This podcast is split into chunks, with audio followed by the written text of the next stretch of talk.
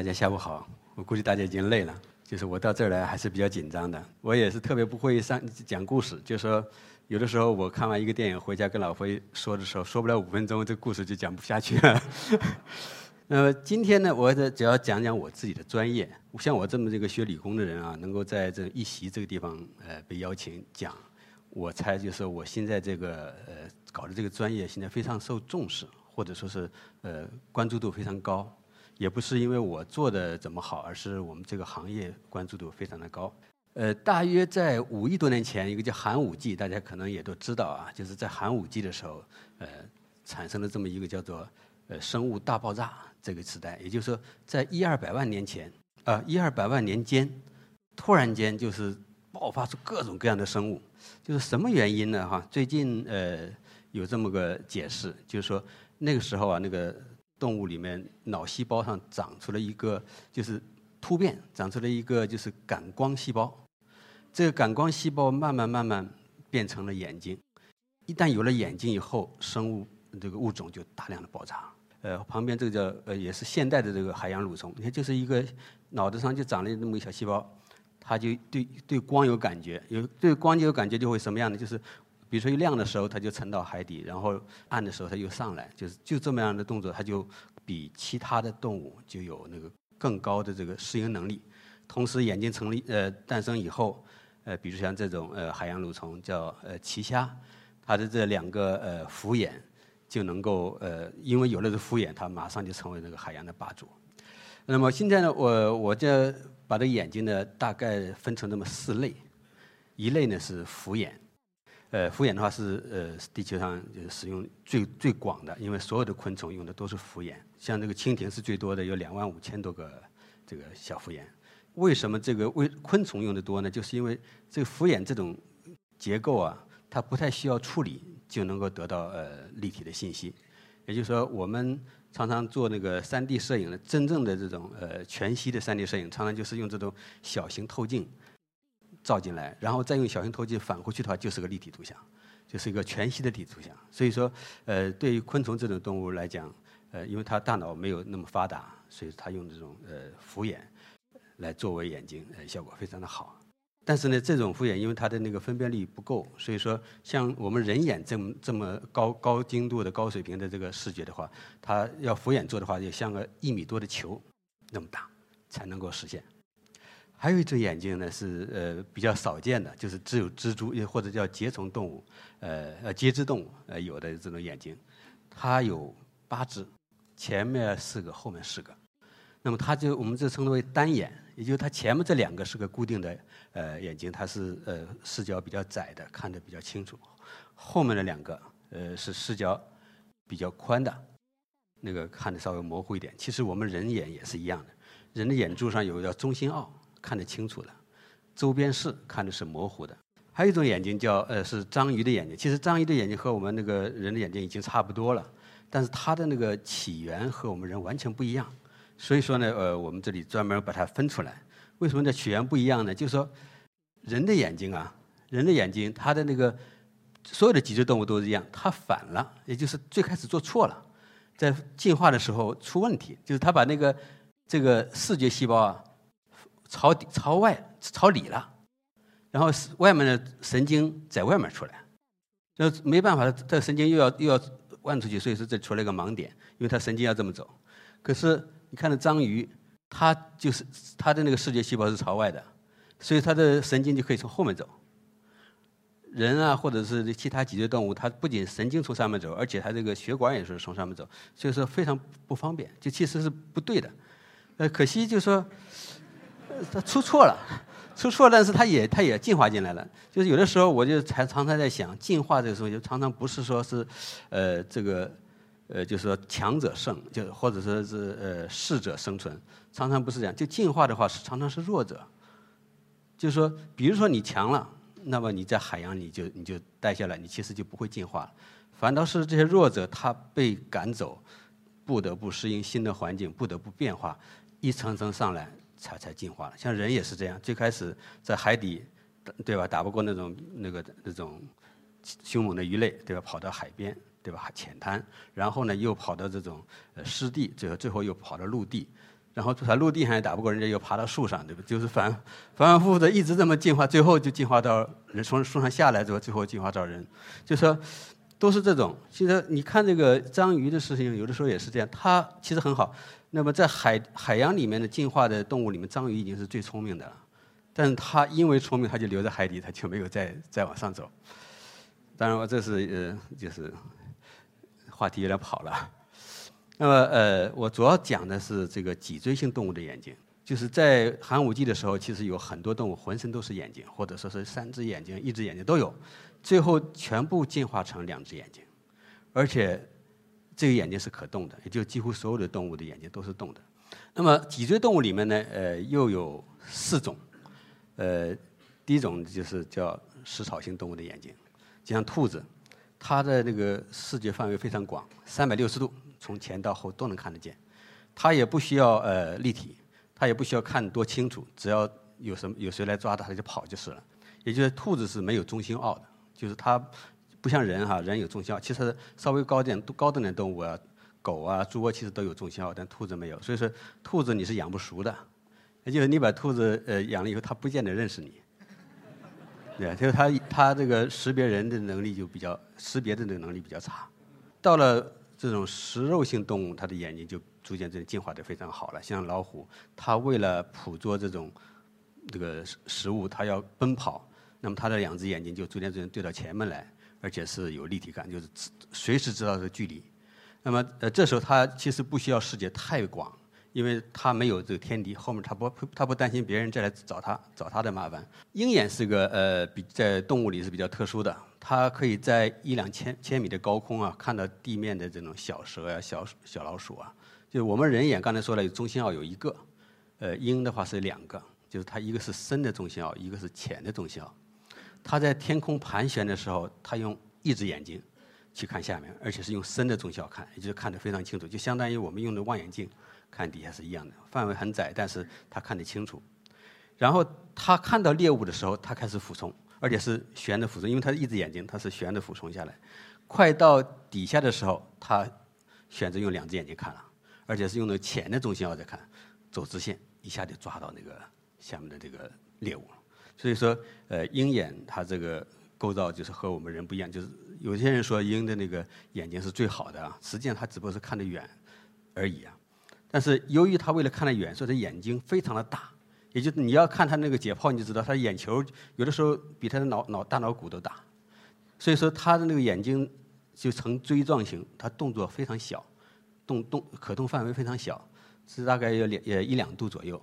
这因为可动范围小，所以说像那鸟类啊，主要是鹰啊或者是鸡，其实都一样，它主要是靠头来做旋转，来做那个呃就是控制的。比如说，我们下面可以看一下这个鸡啊，它的头非常的稳定，看到没有？就是说，你下面上面怎么晃，这个呃以前就是非常有名的哈，你下面怎么晃它都是稳定的。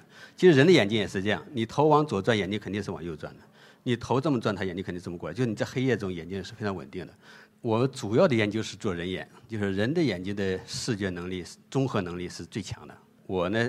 做机器人做了八年，在东呃日本的横滨国立大学做机器人，做机器人的呃视觉反馈，就是当时是工业机器人。后来呃一个偶然的机会到了东京医科齿科大学，呃在那里面呃接触到了人的眼睛，就会发现人的眼睛太太神奇了，就在工学上是根本想象不到的一些能力，在人的眼睛上呃都呃就是表现出来。我现在作为呃中科院的。脑脑科学与人工智能呃卓越中心的一个核心骨干，就原来我是做眼睛的，为什么就是智能方面让我来做核心顾问呢？其实，呃，原因也比较简单，就是因为这个人大脑的外部信息有百分之三十八，这是呃哈佛大学的一项研究啊，是来自视觉的，所以说其实知道了眼睛，呃，知道了眼睛的功能，也就知道大脑了，或者说是，呃，大脑越聪明，眼睛水平就越高，眼睛越好，脑子就越容易聪明。这个大概可能大家都知道啊，就是呃是那个波士顿动力呃他们的一个机器人。你看他的眼睛，那这里这个眼睛是是一个激光雷达，现在现在它没用，它只是你看它这个摔，就它只是为了证明它的那个控制啊好，所以说它深一脚浅一脚它不倒而已。但是实际上，如果你眼睛好的话，当然走路就会更更稳。现在的机器人或者说是无人驾驶，包括这个无人驾驶用的都是这种主动性的视觉。什么叫主动性视觉？就是我发出一束光或者是一个微呃红外线或者说是超音波发出去，然后接收它的反射，然后来算它的距离，就是这种叫主动性的视觉。这种视觉有个很大的缺陷，一是它的分辨率不够高，因为它是靠这么转嘛。就分辨率一一秒秒扫出来了，分辨率不高。再一个就是它没有纹理啊、颜色这种这种信息，就是它的它只是知道这种深度感。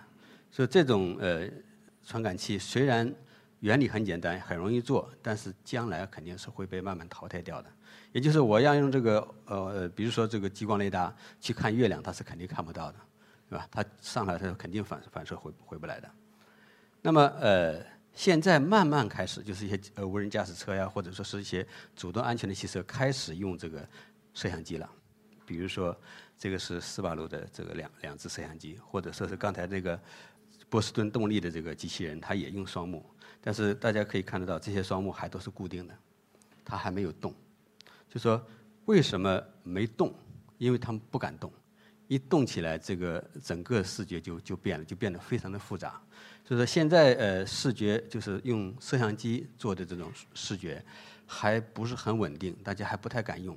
原因很简单，就是两台摄像机它要求是绝对平行，但是这个在出厂的时候我们可以校准，一旦出来以后就不敢保证了，因为你磕磕碰碰或者温度一变，它就偏了，一偏了这个后面的处理效果就完全变了。那么呃我在医科大学呃做这个呃神经研究的时候呢，当时就把。人眼的这个跟人眼神经相关的东西，从通过一千多篇论文全部抽出来，然后再根据我工学上的这些基础，就是自动控制啊、数学这些基础，来把它变成数学的模型。呃，总共这一块儿大概花了呃七八年时间吧。啊，谢谢大家。其实呃说起来说难也也不难啊，就是这个东西做完以后是什么样的结果？呃，我我就是。我把我这当时的觉得一个很吃惊的地方告诉大家，就是说控制上的这种算法，大家不用太在意啊。这是眼球的旋转角度，这是视网膜的那个误差。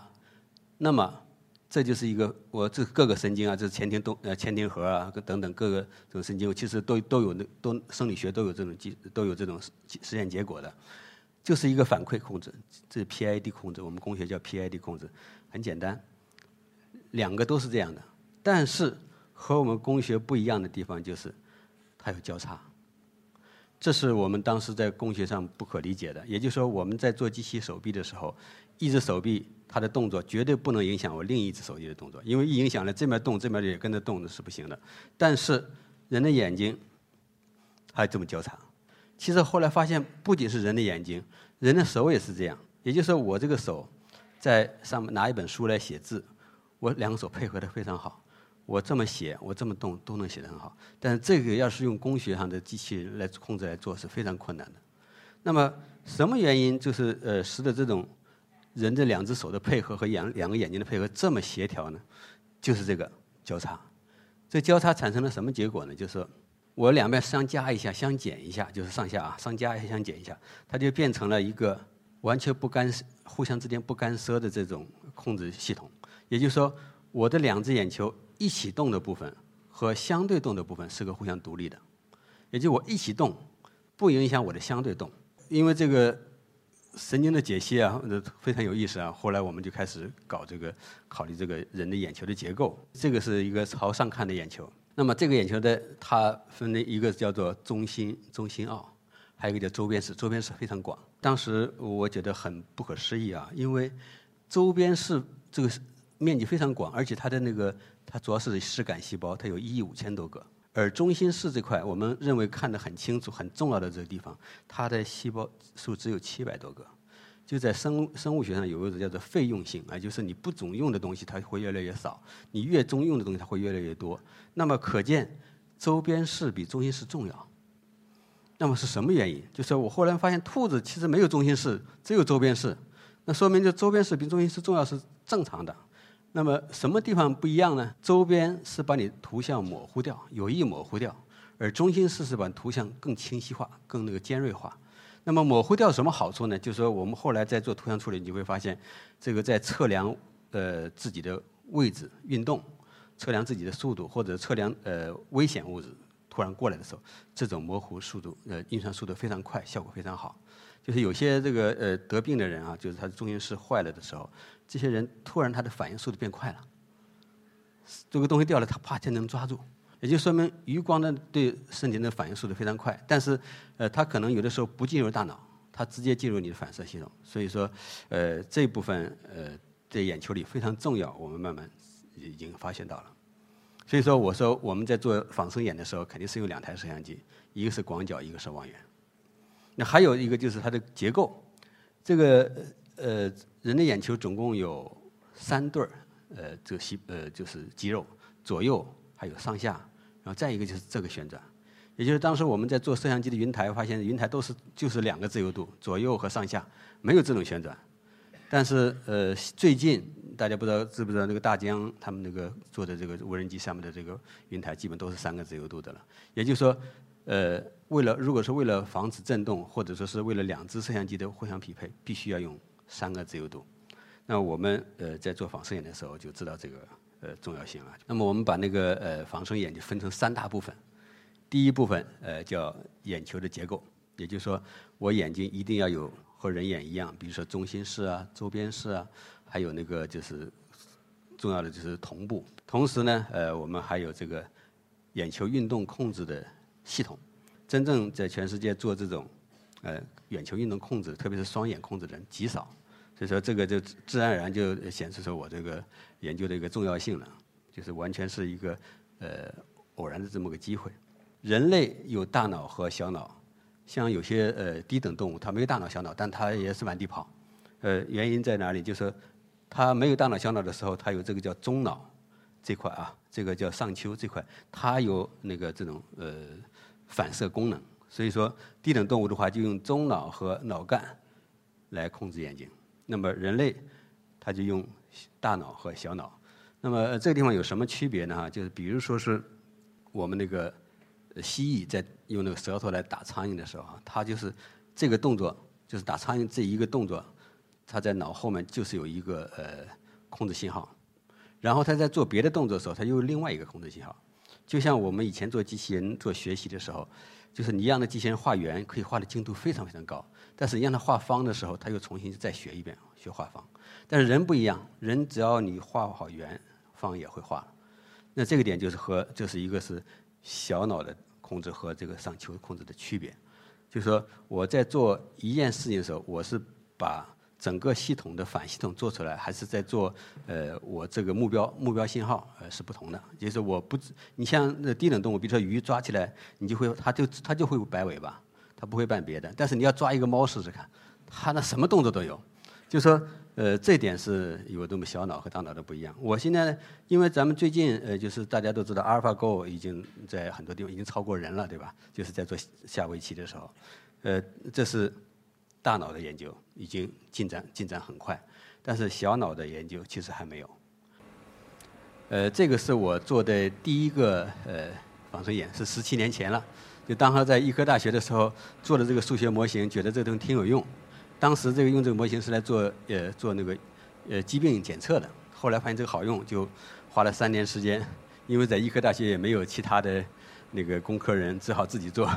买了一个小机小机床，然后又把那个电路板啊什么软件什么折腾了半天，把它做出来。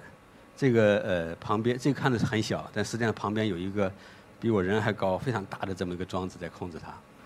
呃，这个，这个当时呢，就说我们觉得很吃惊的，就是给他两个白球，他不会分开，他要不就看这个，要不就看那个，他不会像我们工学，如果是单独控制，他就分开了，这个没有，所以后来我就拿着这个这个视频就到到处去宣传，后来就到了东京医科这个大东京工业大学去做副教授，就是他们就拿这个，当然在这之前呢，我我也是很有自信，就。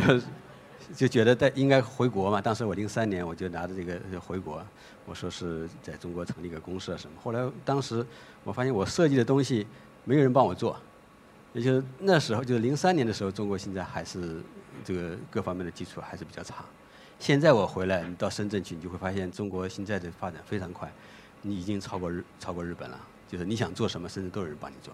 这时候我最近就是一三年我回，十年以后再回来的时候，呃，做做企业就变得得心应手。那么呃，我们在做了这个几代这个机器人以后，现在就打算做一种新的，就是逐渐逐渐把那些软件变成这种芯片，做成这种小型的机器人。这个就是。我这台机器就是我们在那个给那个新松的那个机器人配的这么一双眼睛，逐渐逐渐就越做越小。那么呃，由于我的那个搞的呃这个研究啊，主要是眼球运动，所以说我就给大家介绍一下呃我们眼球运动有什么特点啊？人的眼睛和变色龙不一样，它只能盯一样东西，也就是说，我的左眼要看这只手指头的话，右右眼也肯定看它。我不能用眼再看这个手势，我，两边分开，这个是做不到的。就是人的眼睛总是在一起走，眼睛又可以对眼，也就是又可以反方向走。你不是完全一起走吗？但是它又可以反方向走，但是它又不能分开。就是当时我们在我我到这个医科大学以后，看到人的眼睛这个特性以后，觉得很很不可思议啊，怎么会做到这个程度？后来我用那个数学模型，我就实现了这个功能。可以看到，如果说是我左右眼睛看到的东西不一样的话啊，就说如果是看的东西不一样的话。这个两人的大脑就会就会出现混乱，他每次看的肯定是要相同的，他才能有立体视。所以说，作为立体视觉的话，两只眼睛必须是一起走，而且是一定要调节好的。呃，这个我就是一个呃，我们做这个实验。比如说，如果是单独控制的话，你看我一遮只眼，它就停了，所以说再再回来找就很不容易。或者是给他两个球的话，你看它就乱掉了。他有时候看这个，有时候看这个，就两个眼，他他因为他球是完全相同的嘛，他就乱了。就是呃，这个也是当时机器人为什么不能够把眼睛动起来的这个主要原因。当时那个呃，日本本田那个机器人叫阿西莫，最开始他们做设计的时候，两只眼睛是动的，后来就给又固定住了，就是这样。你看我们这个呃，做了这个模型以后，我随便遮一只眼睛，它都能动。呃，随便遮一只眼，它都是一起动，就像咱们人一样，做一个眼睛手术的时候，另一只眼睛一定要蒙上，否则它就动了，一起动了。然后呢，你给它两个球的话呢，呃，它也不乱，这也就是呃这个机器人的一个我们就是做仿生眼的一个重要的特点。也就是说，在桌子上有很多乒乓球跳，人眼根本没问题，但是你要用机器人，如果是单独控制的话，它就肯定出问题。那么这个就两眼协调运动，刚才的这个功能就是刚才我说的那个功能，就是相对运动和共同运动是是一个分离的。那么用这一个那个目标的话，它就可以对眼。刚才就是。可以对眼，有了这个功能以后呢，就说我的眼睛就动了。所以说我人走，你看刚才晃啊什么的，呃，它都它都能跟。然后它也知道距离，因为它通过这个三角算法，它就知道距离。就是我走近，它就退；我退，它就过来。就当时这已经也是十几年前，当时我还很年轻呢。现在现在回国以后，人又叫我叫叫大爷，我一下子就懵了。我回国在在日本，没有人叫我大爷的。呃，还有叫前庭动眼反射。呃，前庭动眼反射就是人的耳朵里的半规管来控制眼睛，也就是头往左转，眼睛自然会往右转。呃，这个功能就是非常强大，就是所以说我们人跑步啊、开飞机啊、开汽车，眼睛都非常稳定。就这种功能是耳朵里的半规管控制的，耳就是耳朵里呃左右两边各有三叫三半规管，三个三个环，然后还有一个两个耳石。两个耳石是测这个平移前后的，呃上下的，而那个那三个环是测三个角度的，就三个三维的那个旋转。有了这个以后，这个机器人或者人就会活动就会非常方便，就是非常稳定。比如最开始不用前的动眼反射的话，我慢慢走可以，我一快走它就跑掉了。这里讲的这个这两个，这个是看的这个球啊，这个是摄像机拍出来的图。最近应该除了大家可能有些人是知道，就是那种稳拍器。就是把手机放在架子下面，下面有三个马达，就下面手怎么晃，上面都是稳的。这种稳拍器，其实那是单眼的，呃，双眼的现在是我们是拿了三个国家的专利，就是两只眼睛的稳拍，呃，跟它的双眼单眼还不太一样。单眼的话，你这么平移，它就没办法了。但是双眼的不一样，双眼我我知道对方的距离，所以说距离不同，我的转角不一样。所以说这个是，呃，比如说用了我们这个功能以后，加了这个加了这个陀螺和加传感器以后，他就跑不掉。就是我怎么走，它都不会跑。还有一个功能叫叫做颈眼反射，就是脖子的那个肌肉啊，也能控制眼睛。所以说头不动，身体扭的话，眼睛也是动的。那个做实验做的最容易做实验的就是把兔子头固定了，然后拧它的身子，它眼睛就动。其实呃，就是芭蕾舞演员啊，或者是有些做武术的人，他武术运动员，他这个动作就就用了这个原理，就他转身的时候，先是身体转，然后再头转。身体转以后，脖子的信号控制眼睛，让人眼睛这么走，然后头再一转，眼睛又又回来了，就是眼睛就固定了不动了。要不然你要是身体这么转的话，眼睛就是耳朵里的半规管控制眼睛，眼睛会晃。我猜测是这样啊，就是，就是我们最后也不好说是一定是，呃，这个就是做的这么一个机器人，就下面是个鞍马，就相当于人骑在马上，那么我的眼睛一定是稳的，就是呃，看这个这个这个人就是说就会很稳定，而且这两个图像是呃。在那个就是三 D 摄影、三 D 电视上看的话，就是一个立体的，就是通过下面这么不管怎么动，我上面仍然能够跟踪，仍然能够切切换。呃，还有一个叫跳跃性眼球运动，这个也是很厉害、就很重要的。就是我们眼睛既然要盯某个东西，那么就要就要必须要跳过来看别的东西，因为不能总看一个嘛，肯定要跳过来看。这时候人的眼睛呃一秒钟可以转八百度，也就是速度非常快。一瞬间就跳过去，而且这个能力非常强。你看我们开车也好，开飞机，我想看哪儿就看哪儿。大家可能很多不在意啊，这个为什么就是这个功能可能大家没在意，这个功能非常的厉害。呃，这个跳跃性眼球运动是人人眼的一个呃非常原始，但是功能非常强的一个强大的一个呃能力。我们也是最后才实现的，这七八年前吧才做到的。就是两个球是动的，我人。我的双眼看这儿，又看下面，又看这儿，又看下面。我自己也动，我仍然能够想切换就切换。就这个同时需要对方的速度的预测和对自己速度的预测。那这种功能逐渐在一个一个都实现也好以后呢，呃，这个机器人的视觉基本上就算完了，完善了。当然还有一个功能，呃，我们现在工具机械上还没有做好，没有去做。呃，这个就是呃叫故事眼阵，就是青蛙它的眼睛是不动的，它特别原始，它眼睛特别大。但是，因为他为了这个看清楚，他眼睛做的特别大，结果他就不能动了。不能动了，一个出来一个什么问题呢？就是他只能看到动的东西，不动的东西他看不到。就是说，你你如果不动的话，他不知道你在这儿。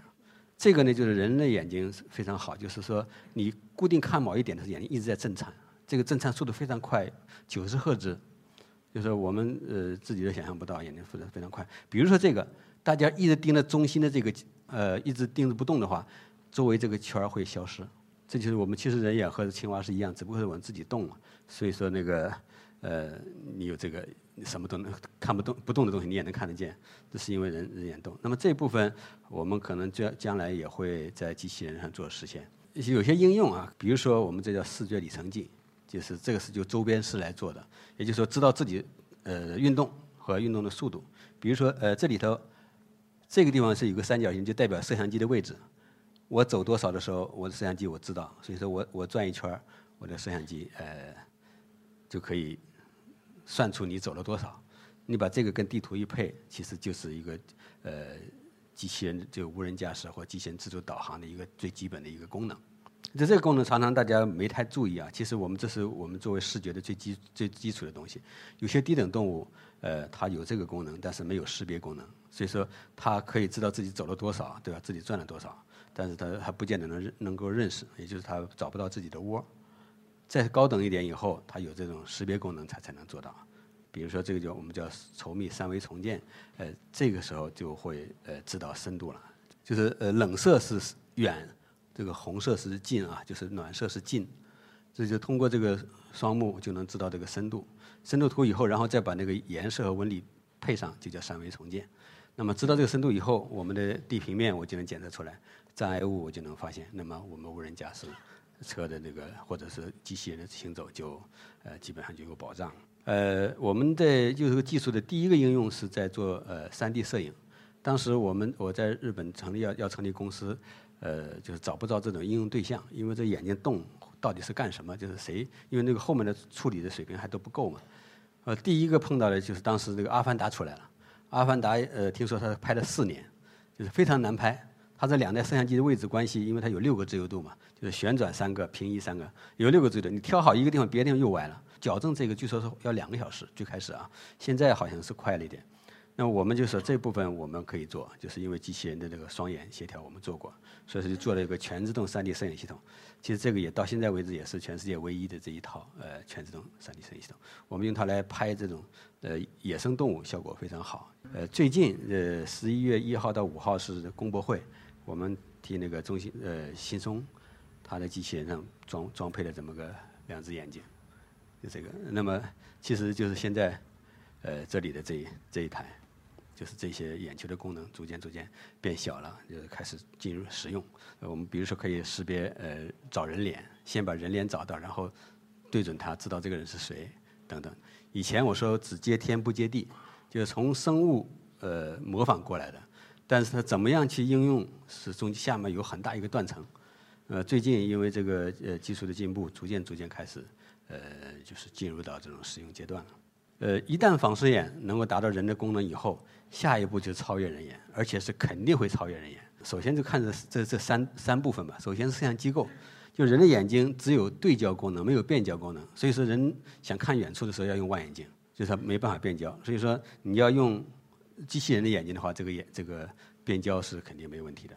同时呢，就是看远距离的时候，精精度跟这个两只摄像机的距离有有非常大的关系。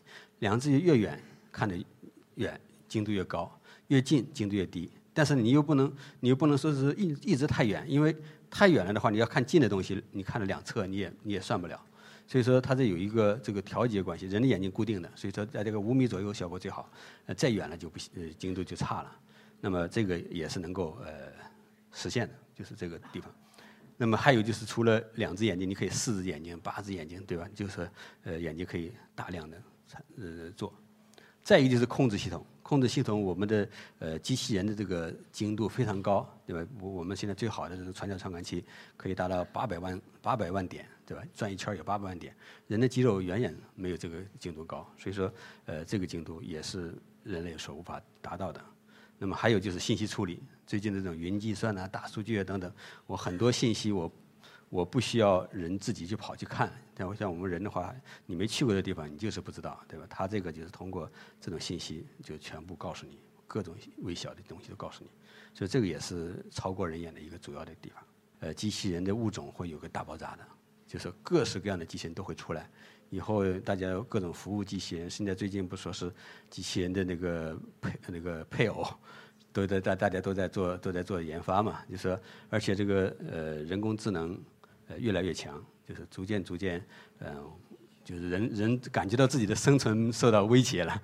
就实际上，呃，确实也是这样。就是说，呃，当机器人有了眼睛以后，它的这个信息就不再是受你人控制了。现在我们的这个像那个阿尔法狗什么，都是人给它棋谱，对吧？或者人给它图像，你给它，它在做。但是现它一旦有了眼睛，能够自己到外面去的时候，它会自己去。寻找他感兴趣的东西，那么他这时候就逐渐逐渐会呃接近于人类了。当然，就是当然呃你说呃特别危险，倒也不是啊，因为呃机器人它想要活下去，它要有个活下去的理由。也就是说，机器人它聪明也没有用，它自己不想活，对吧？你给它做好，它自杀了，你也没有办法。所以说，这个最基本的欲望啊什么怎么做，其实还是有很多事情要做的。而且呢，就说呃像我们的眼睛。就说呃，我这个眼睛已经用了五十多年了，还很好用。但是你要是这个机器，你别说我们刚做出来就总坏，你要呃让那个机器用五十年不坏，那个其实是非常困难的事情。所以说，呃，人要超越生物，其实还有一段时间。但是它有一个好处，就是说机器人它可以做大无所谓，对吧？我的大脑，我人人就这么大，再大了我扛不住自己的头了。但是你那个机器人的话，它。它可以放到非常大，然后通过无线啊什么的，所以说它有些功能可能会很很快超过人。呃，然后但是呢，人这边也有进步，就是现在 DNA 的解那个解析啊进步也很快。以后人和机器就是一个竞争关系吧，或者说是会融合关系。你很多这种呃芯片什么可能就知道大脑里了。现在我们在做这个眼睛的时候就有这样的，就是有些盲人什么他就在眼镜上加两个摄像机，然后把那个信息信就是这种图像直接知道大脑。大脑就能感知，就其实我们大脑水平非常厉非常厉害。